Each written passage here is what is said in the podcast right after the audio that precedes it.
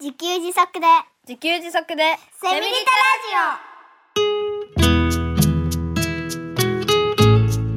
タこの番組はパーマカルチャー研究所の三つくりゆうきが自給自足で幸せなセミリタイヤ生活を送る知恵をお届けします。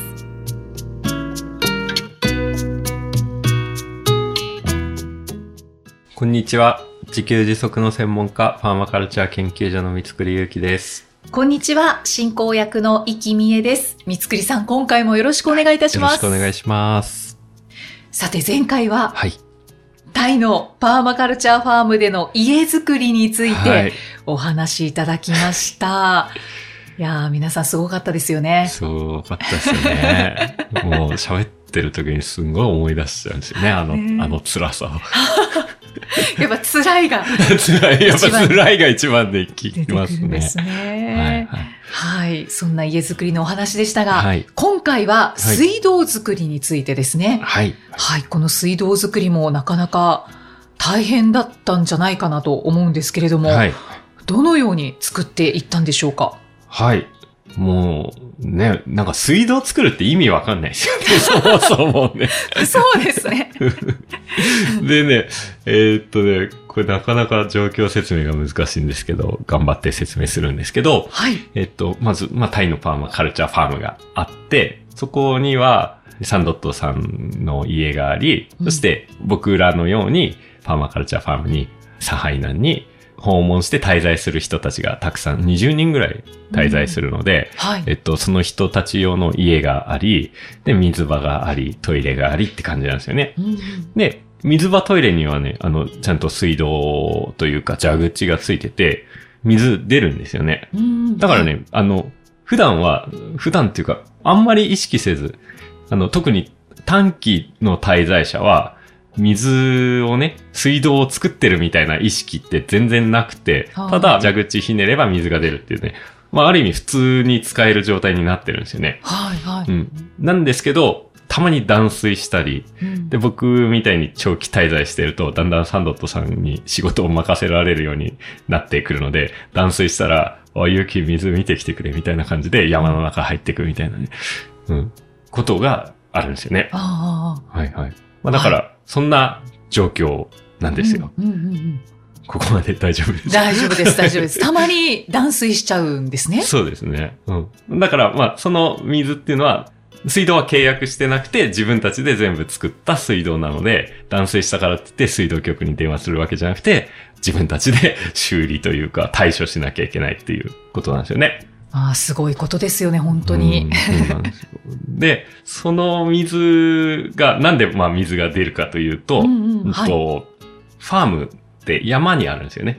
はい。で、山ということは高い位置と低い位置が村の中でも、そのサハイナのファームの中でも、高い位置、低い位置っていうのがあって、えっと、僕らも水使ったりね、住んだりするところは、基本的には低い位置にいるんですよね。はい。はい、で、一番そのファームの中で高い場所ってあるんですけど、そこに水タンクを設置してるんですよね。うん、通称ビッグタンクって呼んでるんですけど、はい。だいたいそこにね、1週間分ぐらいの水を溜めることができるでっかいタンクがあるんですよね。はい。うん。で、そのタンクから水道管をつなげてる。これはね、なんか水道部品屋さんで買ってきて、えー自分たちでつなげて作った水道なんですけどう。んで、まあ、当たり前なんですけど、水って高いところから低いところに重力で落ちていくので、うん生活してるところは低いので、で、水は、えっと、水が溜めてあるビッグタンクは高い位置にあるので、高いところから低いところに流れてくる。はい。まあだから水、えー蛇口ひねれば水が使える。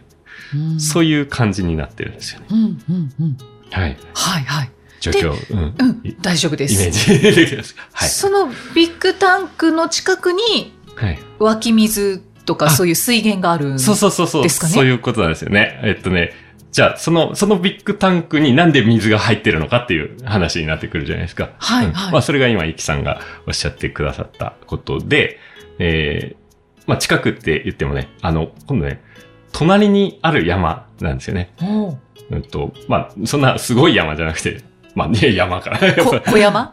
小山と 隣にある。まあ、えーっとね、距離にして2キロぐらい離れたところで、高さ的には、そのビッグタンクよりも高い場所。だから、まあ、ちゃんと水が流れてきてくれるっていうことはいはい。ですね。うん。で、そこから、あの、そこにね、その場所、山の中のある、湧き水が湧いてるところがあるんですよね。うんうん。で、そこを僕ら水源 A と呼んでるんですけど、その水源 A には、まあ水が溜まっているので、そこから、なんかね、長いホースみたいなものをね、繋いでいるんですよね。はい。で、それを2キロぐらいずっと、えー、繋いでビッグタンクに入れているので、うん24時間そこには水が溜まり続ける。うんだから僕らは、その溜まった水を自由に使えるっていう、うんそういうシステムなんですよね。ありがたいですね。ねはい。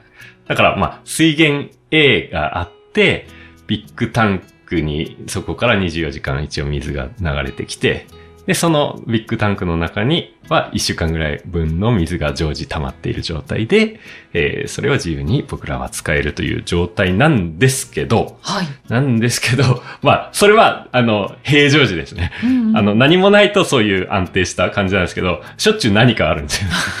しょっちゅうあるんですね。しょっちゅうあるんですよね。ーそれがきつくて、でうんな何があるかっていうと、はい。あの、まあ、断水ですね。一言で言うと断水なんですよね。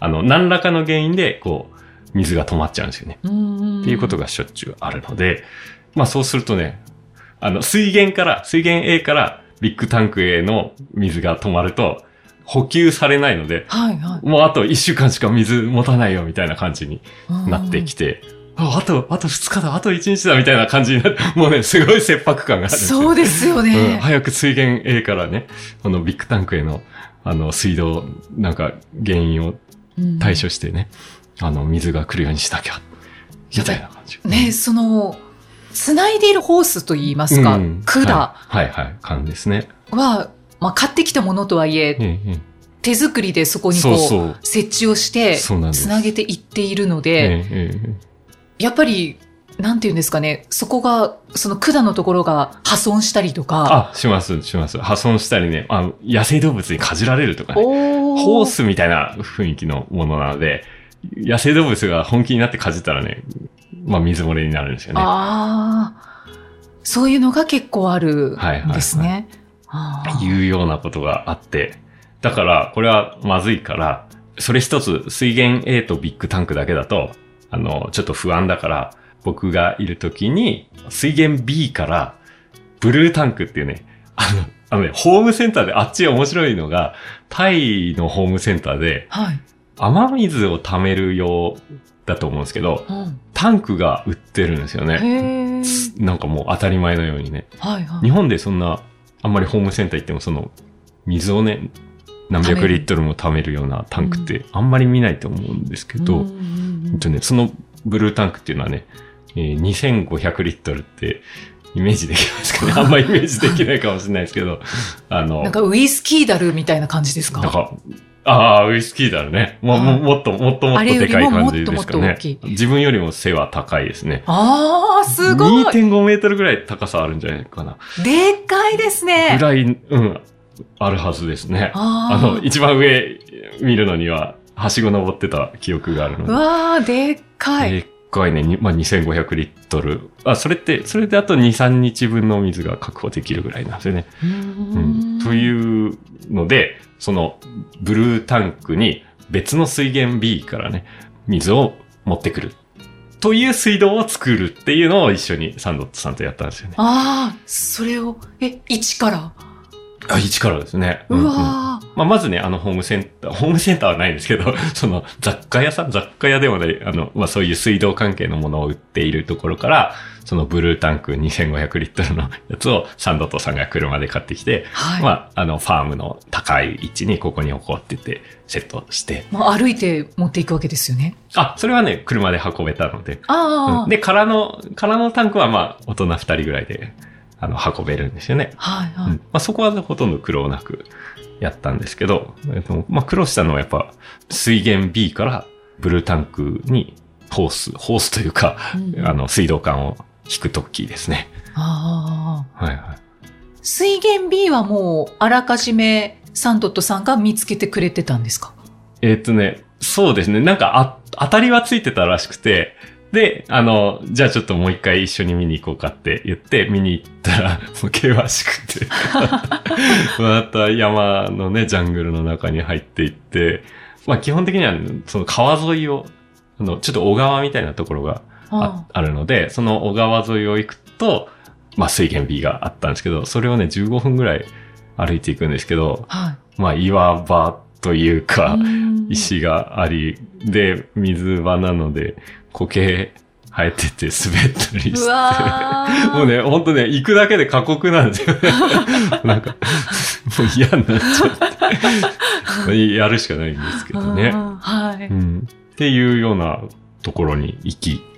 で、えっと、まあ、全部で2000メートルぐらいあるので、うん確かね、僕の記憶では、なんか300メートル巻きホースみたいのがね、売ってて、はい。うん、それまた、それも、あの、水道屋さんから買ってきたものを山に置くんですよね。で、あの、ただ転がしておくと、さっき言ったその野生動物がね、はいはかじったりしちゃったり、あとね、なんかね、あっちの人って、あれ、何の意味があるのか、枯葉をね、焼くんですよね。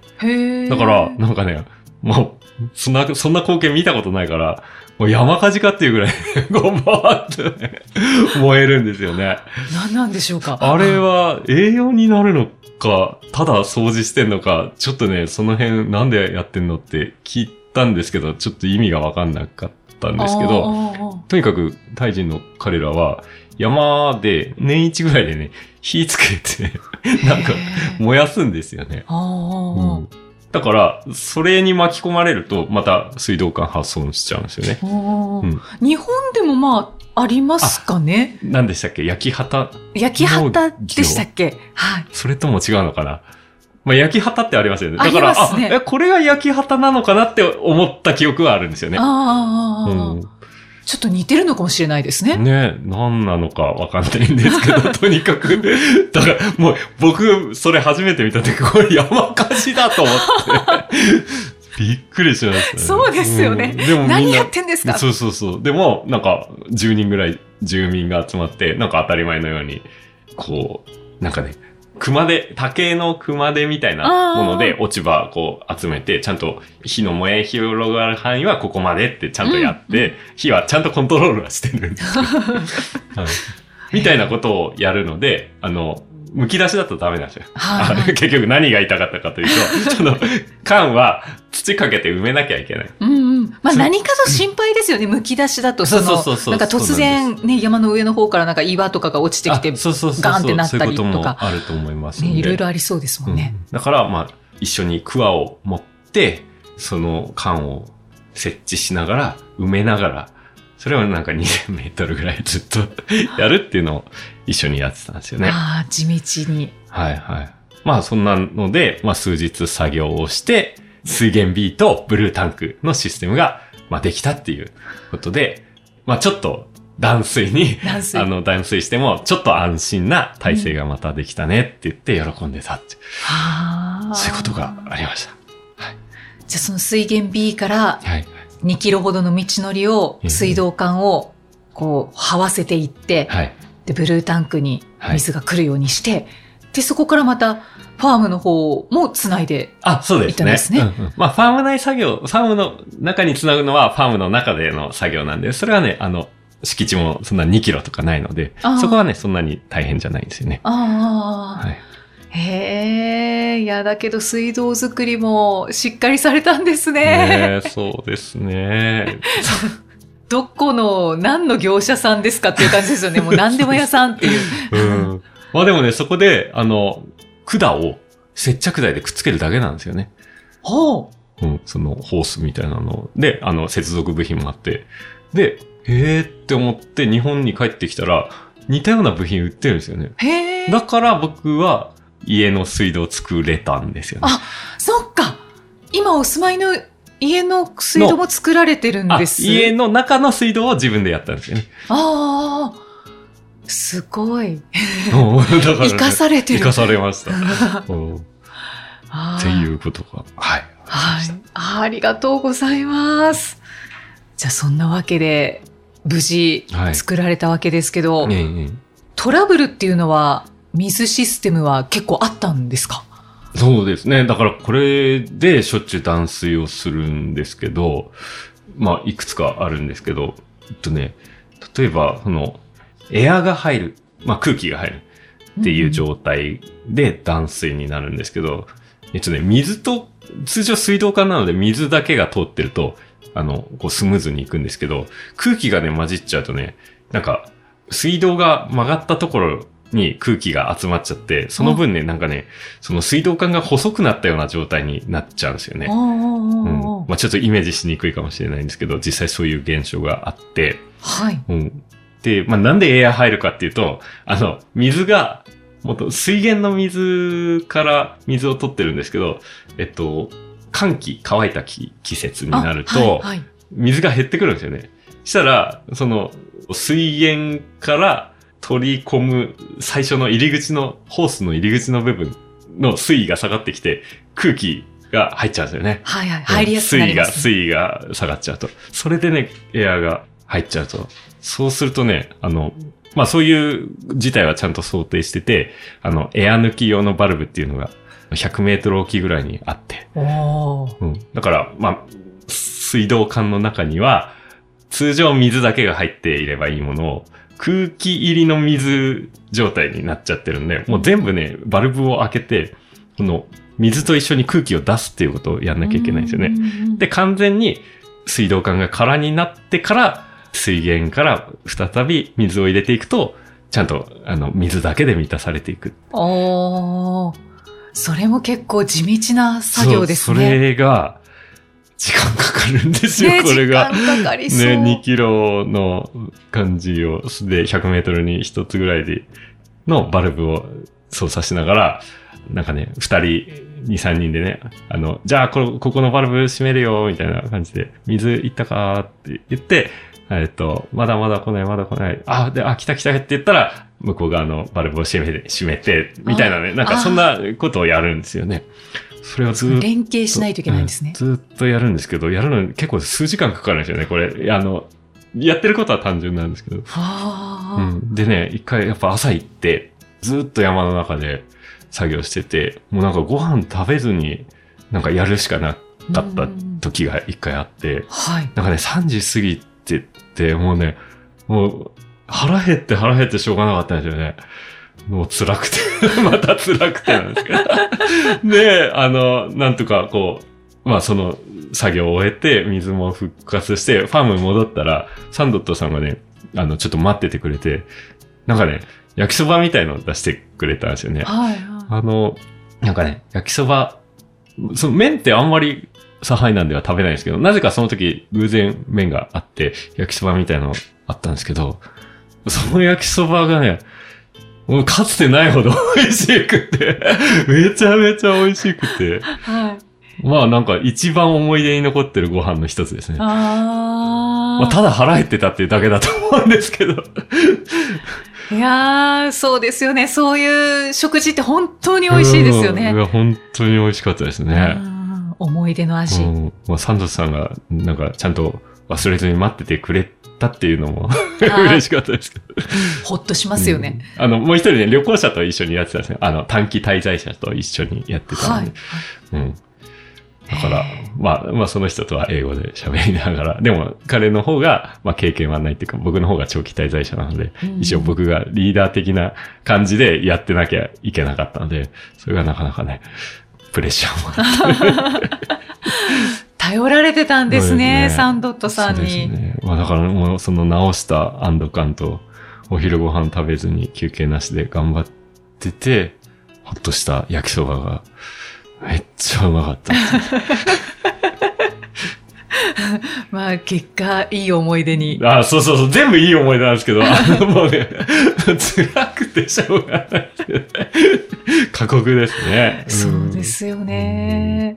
え、その、水源が枯れることってあるんですか？あ、あるんですよ。うわーそれ一番あ、もうどうしようもない。そうそう。あ、なんですけど、それはね、あのね、ひ夜は夜露で復活するんですよ。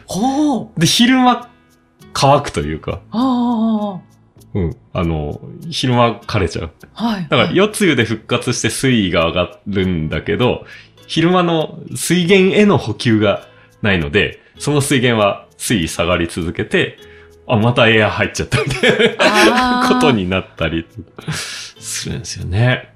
そっか、まあ、でも枯れてもタンクに一応溜まってはいるから、あそうそうそうそう。うんどどうにかあはいきなり、いきなりやべえっていうことにはならないんですよね。うんうんううんんこのままだといずれ一週間後にまずいからっていうことで毎日のように 行くっていうことをね、繰り返してた時もありましたし。ああ、そうなんですね。いやそうそうそう。もう,、はいもう一つね、もう一つ、これ聞いてほしいトラブルがあって、はい。あの、さっきちょっとちらっと言ったんですけど、野生動物にかじられるとう、んうん。ホースをね、水漏れしちゃうよっていうことなんですけど、まあ当たり前というか、あ、まあそうだよね。で、そこ直せばいいよねってなるんですけど、はい。その水道管2キロあるんですよね。どこでそれが起こってるか わかんないです。そうかそうかそう。じゃあもう一つ一つ、え、しかも埋めてるんですよそう、う埋ね。まってるんですうよ。うどうすんだって、ね、感じで。で、サンドットさんと一緒に見に行ったらね、地面濡れてないか見て、よく、よく見るんだよって言われて。でもそもそも埋まってるサンドットさんはなんとなくルートが分かってるんですけど、どこどこみたいな感じでやってたら、で、サンドットさん見つけたんですよね。はい。で、まあ、確かにね、言われてみれば、ここの地面の色が微妙にね、なんか黒っぽいというか、うんうんうんまあ、要は水分なんですよね。うん、あるんですけど、絶対言われないと絶対わかんないぐらいの違いで、うんそれをね、サンドットさん見つけて、ここじゃないかって言って、こうなんかそのかかってる土をどけて、水道管をね、引っ張り出したら、おおほら、ほら、みたいな感じで、ちょちょちょちょちょちょ水漏れしてて、そこの部分切り取って、で、別の水道管を接続して修理完了みたいな、あいうのがなんかね、3箇所ぐらいあったっていうことがあって、で、そまあやっぱりね、それ直したら復活するんですよね。すごいなと思って。そうか、トラブルは結構あるんですね。うんだからね、もう毎日毎日水トラブルっていう期間があったんですよね、一時期ね。まあ、慣れっこにはなってくるんですかね。もう、もうなんか、うん。で、で、僕ってその、長期滞在者だから、はい。やっぱり短期でね、1、2週間いるっていう人は全然水システムのことなんかわかんないですよね。ただ、ただひねれば出てくるぐらいの感じしかわからないので、それはしょうがないですよね。そうですね。うん。必然的に僕にその仕事が、全部ライフライン系の仕事が僕に来て、大変でした。まあ、もともとライフラインの仕事してましたけどっていう。もともと、でも電気だしな。へえ、じいやーそういうお話を聞いてると、まあ先ほども言いましたけど、あ、頼りにされてたんだなーってうんいうのを感じますね。ああ。まあ、ありがたいことですよね。嬉しいことですよね。あーありがとうございます。いや、今回ももう臨場感たっぷりでした。あ、また頭がタイに行ってしまいました。はい、タイの山奥に行きました行。きました。ということで、前回、今回とタイのパーマカルチャーファームでの家づくり、水道づくりについてお話しいただきまして、もうとってもエキサイティングでございました。で、今後もタイのパーマカルチャーファーム体験談を不定期で三つくりさんにお話ししていただけたらと思いますので、はい。三つくりさん今後もよろしくお願いいたします。はい、お願いします。では最後にメッセージを一通ご紹介いたします。タツさん50代女性の方からのメッセージです。第36回農文教の編集者山下さんインタビューのエピソードを聞きました。ゆうきさんの移動掘り関連の連載話から始まり、農文教の同僚が作者の小さい畑の本、今後の農地の加減面積要件の廃止までとても濃い内容でした。家族全員で自給自足の暮らしを楽しんで作り上げている北国の三つくり家の記事をいろんな読者さんがどう見ていたか、いつもバラエティに富む立派な野菜を宴会に持ってきていた年上の同僚さんの凄腕再現化ぶりについてとか、今後の農業に影響を及ぼすであろう農地の加減面積の廃止の件など、こういうことを世に伝えたいというブレない視点を持つ編集者さんならではの切り口のお話で楽しめました。前回の編集者の八谷さんもそうでしたが、編集者の方はお話が上手ですね。安定の生きさの出過ぎない、でもしっかり締めるお話のまとめ方、安心して聞いていられます。いつもありがとうございます。ということで、はい。はい、ご感想いただきました。そうそう。今ね、あの、現代農業ウェブっていうのがあって、そこで僕今、北の国から家族4人で幸せ自給生活っていうウェブ連載をさせてもらってるんですよね。そうですね。うんで、で、この、この山下さんの回なんですけど、この時って4月に農文教本社さんにお邪魔して収録して、はい。で、これ収録終わった後にちょっと時間ありますか？みたいな感じで山下さんに言われて、そのウェブ連載の話が決まって、うん、なんか、おすごい提案してくれたんで、ああ、全部やります、みたいな感じで言って決まったっっていうことを思い出しました。ねえ本当ですよね。あの時なんか急展開でしたよね。急展開でね、はい話が。多分収録前でしたね。私もその時いたので。あ、あ、そっかそっか、収録前に話してましたね。収録前になんかあ、そうそう、マイクを準備してる時にね、そんな話が。そう、山下さんから本当におもむろに、三つくいさん、あの、ちょっと連載していただいて、で、ゆくゆくはその連載を単行本にで できればと思ってなんかすごい話を。すごい話をしていただいてね。はいそんな話がありました。ね本当ですね。思い出しましたね。思い出しました。だってさんすいません。全然関係ない話しちゃった。でも編集者さんは本当にこう思いもあって、うん。で、多分思いもあって編集をされているので、お話が上手ですうね。ん。ね、やっぱり常にまとめる仕事をしてるから、ね、お話も上手、まとまってるっていう感じがしましたよね。ねそうですよね。はい。はい。ありがとうございはい。ます。達さんいつもありがとうございます。ありがとうございます。さあ、この番組ではメッセージやご感想、ご質問をお待ちしています。エピソードの概要欄に記載のパーマカルチャー研究所ホームページのお問い合わせフォームからお気軽にお寄せください。今回の水道に関するお話はパーマカルチャー研究所のブログカテゴリー、タイ2016からタイ2018の中でご覧いただけますので、ぜひチェックしてみてください。三つくりさん、今回もありがとうございました。ありがとうございました。